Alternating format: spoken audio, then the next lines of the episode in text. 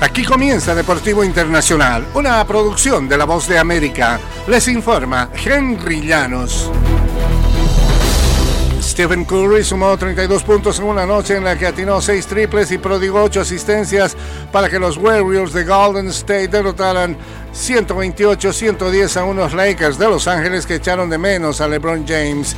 En la reanudación de la actividad de la NBA para ambos equipos tras la pausa por el juego de estrellas, Curry llegó a 6.000 asistencias. Es el octavo jugador en la historia de la NBA que acumula 23.000 puntos junto con 6.000 asistencias, uniéndose a James.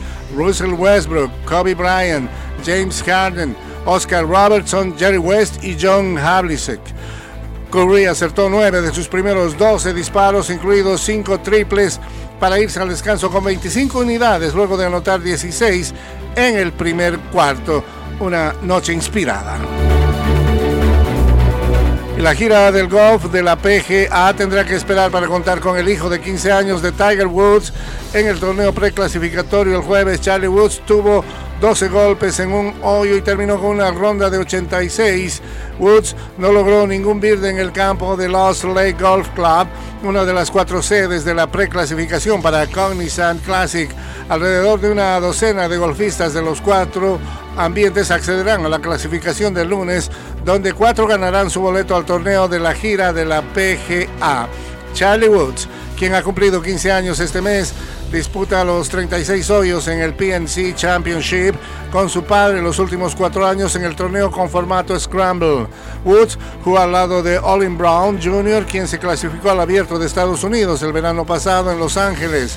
El hijo de Olin Brown, tres veces campeón de la PGA, tuvo una ronda de 72. En el fútbol internacional, el mediocampista del Real Madrid, Tony Cross, aceptó regresar a la selección de Alemania tras una petición del técnico nacional Julian Nagelsmann antes del Campeonato Europeo en casa.